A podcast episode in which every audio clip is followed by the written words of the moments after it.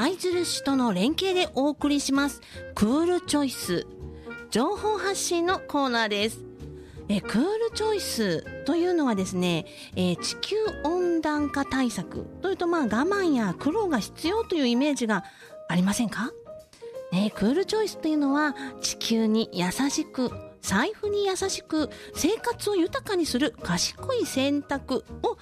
紹介するんですね。なので、クールチョイスは我慢ではなく、賢い選択、つまり選ぶことによって地球温暖化防止を進めていこうという運動なんです。で、えー、前回第1回目の放送では地球温暖化を止めるためには二酸化炭素などの排出量をゼロにしなければならないという衝撃的、ほんと衝撃的でしたね。情報をお聞きしました。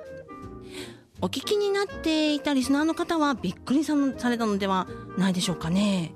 ね、クイズ形式で何パーセント削減するといいでしょうか。排出量ゼロですっていうね、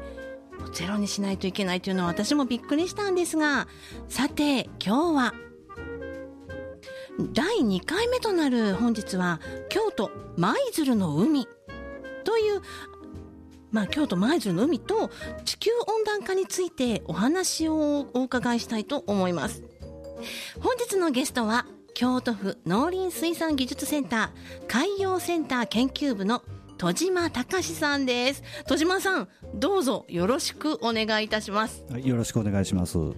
はい。さあ、京都舞鶴の海ということなんですけれどもね、と地球温暖化ということなんですが、まずは海洋センターについて教えていただけますでしょうか？はい、あの海洋センターはですね、ええー、京都府のまあ漁業水産業に関する研究とか指導を目的として設置されましたあまあ京都府の試験研究機関ということになります。はい。で、あの場所は宮津市の組田というところにありまして、ええ、まあ京都の海でですね、あの魚とか、えー、海外いつまでも安定して利用でき、うん、そしてまたあの漁業者の方や府民の方が豊かに暮らしていけるようにですね、えー、海の仕組みあるいは魚や貝といったことについて調べたり、えー、海の環境を守り魚や貝を増やすといったことが私どもの仕事ということになっています。ああなるほど。ありがとうございます。その中で戸島さんはまあどんなお仕事をされているんですかね？はいあの私たちはですねあの船とか、あの機械使いまして、えー、水温とか塩分とか流れといったものを調べたり、まあ、あるいは魚の種類年齢とか習性そういったものを研究したりしています。そしてまたあの養殖するための鳥貝とか岩ガキとか、そういったものの子供を作ってですね、えー、漁業者の方に配ったりあと海藻の苗を植えてですね、えー、海の森というんですけれどもそのモバというものを作ったりそういうことをしています、はあ、海の森あなんかとってもなんか素敵な響き。モバっていうのを作ってらっしゃるんですね。ありがとうございます。なかなか私たちが、まあ、直接接することのないようなお仕事だなというふうに思うんですけれども、まあ、大事ですよね。海の貝でも魚でも私たちの生活にとっては欠かせないとても重要重要なものなんですけどもそういった重要な役割を担ってらっしゃるんですね。さてあのこのコーナーテーマは地球温暖化とクールチョイスなんですが、地球温暖化が進行しつつあるという話をね、前回も伺ったんですけれどもね、舞鶴の海にも、まあ、京都舞鶴の海にも地球温暖化の影響は出てるんですかね？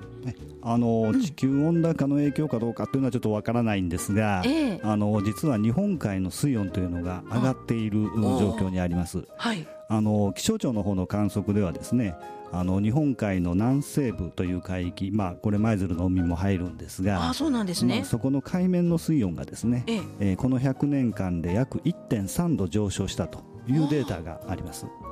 1.3度って結構高くなってるんじゃないですか、ねはい、海ですもんね、はい、水温で1.3度って結構。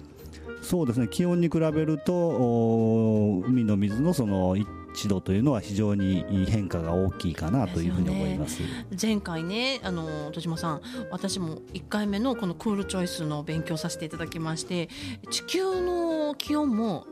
まあ、2度未満に抑えなければいけないというこれからの上昇が、でも今ももうすでに1度ぐらいは上がってきてる。もう1度でね地球の環境もこんなに変わってきてるわけですから、はい、海自体もきっと変わってるんじゃないかと思うんですけれどもやはりこの水温が上昇しているっていうことは日本海に住む生き物にも影響がやっぱり現れ現れてるんですかね？そうですね。あの、うん、ちょっと難しくはなるんですけれども、ええ、あの海の生物の場合はその環境が変わればやっぱり生活する範囲というのも変わってくるんですね。うん地域が変わってくる。はい。はい、なるほど。まあ、例えばその魚には、うん、あの温かい水が好きな魚と冷たい水が魚好きな魚というのがありまして、えー、まあ水温が上がると当然その温かい水を好む魚というのが多くなるというふうにまあ普通は考えるんですけれども、そう思いますけど。まあただ実際にはですね、えー、あの水温以外の環境、例えばその塩分であったり、あるいは餌の活ですね、餌となる生物の量とかそういったものによってもまあ当然制限を受けますから、ええ、必ずしもそういう魚ばっかりになるということにはならないんです。あそうなんですね。だから生活圏は広がっても食べる魚が少なかったりすると、あるいは産卵する場所がなかったりするとすぐには増えないと。いうことになります。ですから、まあ、あの魚の違いがあが最近あるということもあるんですけれども、まあ、それが地球温暖化の影響だというふうにすぐに断言するというのはちょっとなかなかできないと。なるほど、はい、そういうことなんですね。やっぱり生き物ですから、はい、暖かいから暖かいところに行くってわけではなくてやっぱり生きるためには餌を食べなきゃいけないわけですからね、はい、その餌の条件も整って、はい。そこに生息するっていうことですもんね。ね。なるほど、はい、まあ、例えばその水温が上がっていく状況でねどんな変化があるんですかね？そうですね。先ほど言いましたように、地球温暖化とは限りませんが、京都の海でもですね、あの以前はあんまり取れなかったような魚が最近たくさん取れるというような現象は見られてます。あ、そうなんですか。どんな魚なんですかね、はい、あの一番顕著な例としてはあのサワラという魚なんですけれども、えー、前は舞鶴で取れなかったんですか？そうですね。あのサワラが取れるようになったのはまあ2000年ぐらいからになるんです。そういや最近なんですね。そうですね。よく見ますけどねお店で今、はい、ねだから昔からあったんだと思ってました。うん。なるほど。あのー、昔はその全然取れてなかったんですが、え最近ではあのー、実は日本で、うん、えー、京都府が一番サワラの漁獲量が多いという年も何回かあえー、あるんです。ということで京都で一番取れるっていうことは舞鶴の水揚げやったりとか宮津とかでよく取れてた。そうですね。うんなるほど。なるほど。じゃあサワラももともと暖かい水がのところに住んでた魚なんですね。はい、なるほどじゃあ私たちは気温が上がって最近暑いなって昔と違うなと思う程度なんですけども魚はやはりもっと水温の変化を敏感に感じ取ってるのかもしれませんね。そうですね。はい。あの水温を含むあの環境の変化というのは、ええ、その海の生き物の生態に非常に大きなインパクトを与えます。ですからその私たちの方の研究でもですね、環境問題というのはやはり大きな関心事の一つというふうになってます。えー、はい。で、まあ将来その温暖化のせいかわかりませんが、気温とか水温が、うん、今以上に上がるということになれば。まあ、漁業もまあこれに対、えー、適応していくというようなことが必要となってきますので、えー、えー、私たちはその業者の方々と一緒になってそんな研究というのもしてます。なるほどやはりこのね、さっき一番最初の、ね、お話ししましたけど水温で1度って結構ですよねっていう話はしてましたけども、はい、やはりそういった水温が上がっていく中で、えーまあ、魚の、ね、生息地が少しずつ変わっていくっていうのも考えられるっていうことでしたけれどもまたこのあの温暖化問題に適応するための研究、はい、その、まあ、温度上昇に対しての適応するための研究とても興味深いんですけれども、はい、一体どういうことなんでしょう？何かこう具体的に一つ教えていただけますか、ね、あのムジカさんあの、うん、単語取り貝というのをご存知でしょうか、いやもう知ってますよ。あの大きな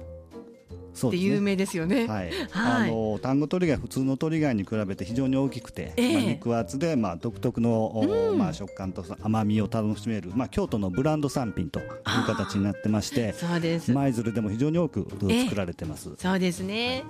ねこの鳥貝単語鳥貝もやっぱりこの水温の影響を受けてるんですか、はい、あの単語鳥貝については、あの海にいかだを浮かべていかだから海中にその貝の赤ちゃんの入った鳥コンテナというものを下げて、えー、育成するんですね。はいはい、で鳥貝というのはもともと海底にいますから、うん、え。えー、低い水温が低いところにいますので、えー、あのトンガ鳥貝を育成するその海面近くの水温、うん、これが高くなりますとダメージを受けてしまう。あそうですよね、うん、ですからあの特に夏場はあ海の水温が、あ表面の水温が30度ぐらいになりますので。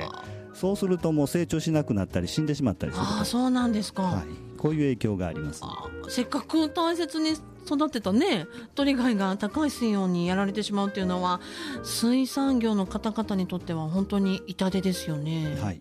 それであの私たちは漁業者の方々とまあ連携して、うん、まあ、夏場の高水温対策ということで、はい、あるシステムを考えました。わすごい。夏場の高温水温への対応どんなことしていいんですかね、はいえー、そしたらちょっとここです。クイズということで。はい、あの私たちがやってる単語取り貝を守る、まあ、取り組みとして正しいもの、まあ、これを選んでいただきたいんですが、ええ。えー、1番はあ暑い時にそのコンテナにですね、えー、大きな氷を入れて冷やしてしまう、はい、で2番目はあいかだの上に日よけを張って日陰にする。で3番はあ水温が上がってきたらコンテナを深いところに沈める、さて123番どれでしょうか、うん、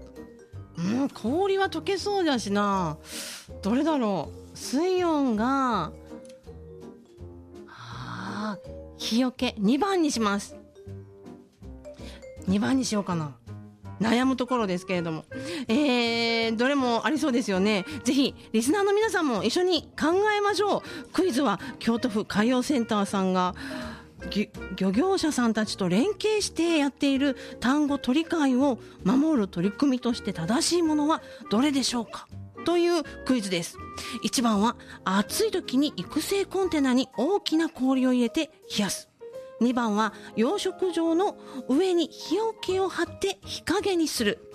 3番は海水温が上がってきたら育成コンテナを深いところに沈めるというものでしたけれども。さあクイズの答えが気になるところですが回答は曲を挟んで後半にお聞きしたいと思います。ちょっと考えてみましょう。私も考えてみます。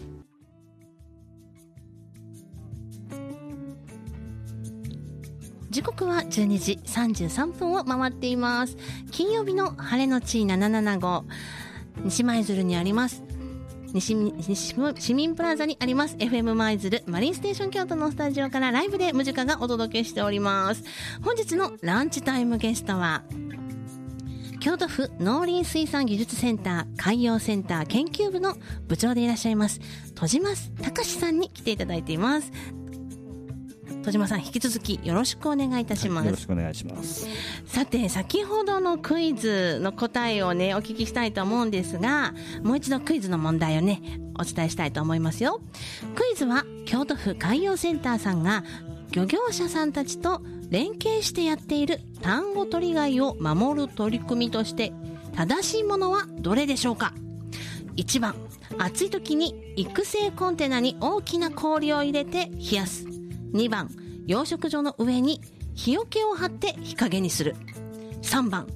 海水温が上がってきたら育成コンテナを深いところに沈める。というものでした。うーんとどうでしょう。お茶でもかぶせ茶っていうのがありますからね。2番にしようかなと思いますがいかがですか？残念。不正解でございます。正解。はあの3番のコンテナを深いところに沈めるということですね。ね。よく考えるとね、はい海にね日よけ張ってもねあんまり関係ないですね そうですね。はい、二、はい、番でした。三番でした。正解は。はい。はい。あの私たちあの漁業者の方々と連携いたしまして、ええ、あの水質、まあ塩分とか水温とかそういったものをまあ常時確認できて、まあその情報をもとにですね、えー、育成する水深を調整するということで単語取り貝を守るシステムこれを開発しました。はい。でえー、具体的にはあの単語鳥貝を育成するいかだにですね水温とか塩分とかそれから酸素、うん、まあ、水に溶け込んでいる酸素の量といった環境を監視できる装置これを取り付けるんですけれども、この装置からはですね、えー、常時まあ漁業者の方の例えばスマホなんかに水温などの情報がリアルタイムで入ってくるようになってます。すごい、はい、そこであの例えばあの降水温水温が上がってくるとですね、え。えー、迅速にそのコンテナを水温が低いところまで沈めて、えつまりまあ一旦避難をさせて、えー、環境が良くなるまで待つというような育て方をしてます。すごい。ハイテク機器と、まあ、一手間を組み合わせてで大切に育てられているということなんですね。はい、でね。でもそんな手間をかけずに水温が低い深いところでずっと養殖してたらいいんじゃないかななんて思うんですけど、はい、あの鳥貝の食べ物のプランクトンなんですけれども、ええ、これあの水面近くには非常にたくさんいるんですけれども深いところは少ないんです。ですから深いところで育てちゃうと育ちが悪くなってしまう、なるほど。本当こう微妙な管理なんですね。が必要で、まあ、しかしそのそれほど温度の変化が海の生き物に影響を与えてしまうならこれからの気温や水温の上昇は心配ですよね。温度変化に対応するといっても限界がありそうな気がするんですが。はい。あのやはり私もその地球温暖化が起こらない社会づくりというのは進めていくことは非常に大切だというふうに思います。ええなるほどそうですよね。温暖化対策の必要性は先日のね放送でもお聞きしたところなんですが戸島さんおすすめの温暖化対策は何かありますか、はい。あのー、一般的にはですね、あのー、食に関わる部分の温暖化対策というものについてはあの食料の、まあ、輸送に伴って排出排出されますその二酸化炭素量、ええ、まあ、これが地球環境にあまり良くないということで、うん、なるべく身近で採れた食べ物を食べましょう。という、まあ、フードマイレージというような考え方があるんですけれども、まあ、あの私その方面の専門家ではないのでちょっとあまりよくわからないんですが、えまあ、京都の海に、まあ、携わるものとしてはですね、まあ、京都の水産物を地元でもたくさん召し上がっていただきたいというふうに思います。なるほど、はいであのー、9月の1日にですね、はい、あの京都府の方ではあの底引き網漁業が解禁されまして、うんはい、あの舞、鶴市内のスーパーなんかでもですねカレイとかハタハタとか、うん、のどぐろといったものが水揚げされているかと思います、で実はあの京都の底引き網漁業についてはいわゆる取りすぎを防ぐために、あの禁漁区を作ったりですね、はい、あの小さな魚を取らないような工夫をして、まあ、資源を持続的に利用できるというような努力をしながらあ漁業されてます。なるほど。であのその結果あの赤ガレイという、はい、あのこちらではマガレイというふうに呼んでると思いますけれども、えー、この赤ガレイの量でですね、うん、資源と環境に優しい漁業の証ということで、えー、MSC 認証という海のエコラベルこれを取ってます。すごい、はい、でこのあのヨーロッパなんかではこの MSC 認証がないと、うん、あの食材として扱わないスーパーとかレストランがいっぱいあるんですけれども、うん、日本ではなかなかちょっとまだあの浸透してないんですけれども、えー、聞いたことないですね、はい、実は日本ではこの MSC 認証というのは、えー、あの京都のこの底引き網漁業を含めて3つしかないえー、そうなんだ、はい、貴重な1個がそうですね、えー、そういうふうにあの資源とか保護を考えて、え漁獲している、まあ、水産物ですからそれらを食べるということはあの資源保護に協力していくということになるので消費者の皆さんにもたくさん食べていただきたいというふうに思います。なるほど。輸送の、ね、エネルギーというものはこう目に見えにくいですけど確かに遠くから船や場合によっては飛行機で運んでくるためにものすごい燃料が、ね、使われているそうなんですよね。なので地元の旬のものを食べるというのがやっぱり一番おすすめというお話でしたが例えば前半でサワラの漁獲量が増えているというお話がありましたがサワラの戸島さんおすすめの食べ方はありますか？はい。あのこれから、だんだん寒くなってくるというふうに思うんですけれども、ええ、秋から冬に取れるサワラというのは、ええ、寒サワラというふうに呼ばれてまして、はい、油が非常に多くあの、甘みが強くて身が柔らかいというような、ね、あ魚になります。であの京都府漁協さんの方ではですね、えー、定置網の方で取れるこの大型のサワラを、京ザワラというふうに命名しておりまして、ええ。ー、京ザワラというのは、まあ、漁業者の方が丁寧に漁獲してで専用のの保冷の箱ですね。要はあのよく冷やしてですね、はい、市場まで運ばれてきますので、え品質が良くてですね、はい、鮮度も高いというようなサワラになってます。で身が非常に上質であの刺身にしても焼いても炙っても非常に絶品のお魚になりますのでぜひ皆さん食べていただきたいなというふうに思います。ね今から出回るサワラ美味しいということですのでねこのサワラをぜひスーパーで手に取っていただいて。そうで、ね、そうするとやはり地元の魚ですから、はい、輸送コストもかかっていない。そうですね、ね、で輸送エネルギーも使っていない、はい、本当にクールチョイスな食品の選択になるんじゃないでしょうかね。はい、ね私も早速取り入れてやってみたいと思います。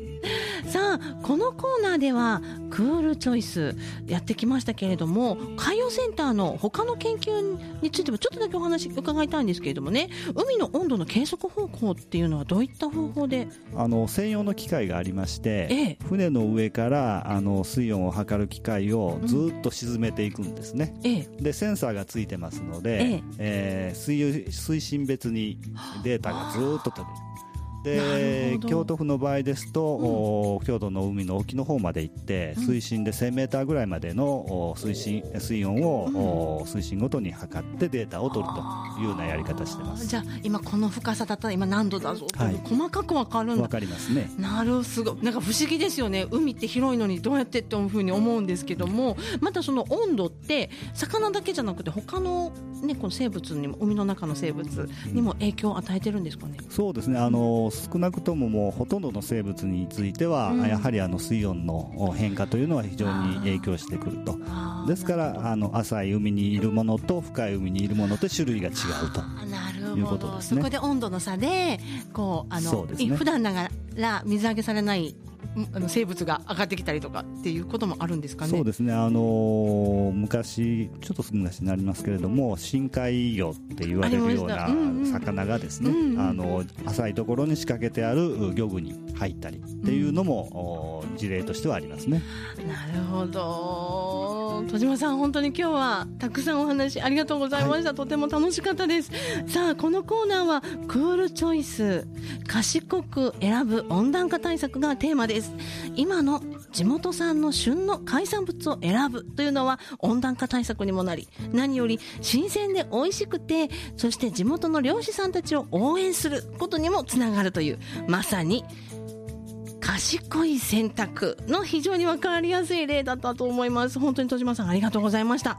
さあ今日は京都府農林水産技術センター海洋センター研究部の戸島隆さんをお招きして地球温暖化と京都舞鶴の海についてお話しいただきました。戸島さん今日は本当普段はなかなかね接することのできない貴重なお話をお聞かせいただきまして誠にありがとうございました。はいありがとうございました。はいありがとうございました Thank you.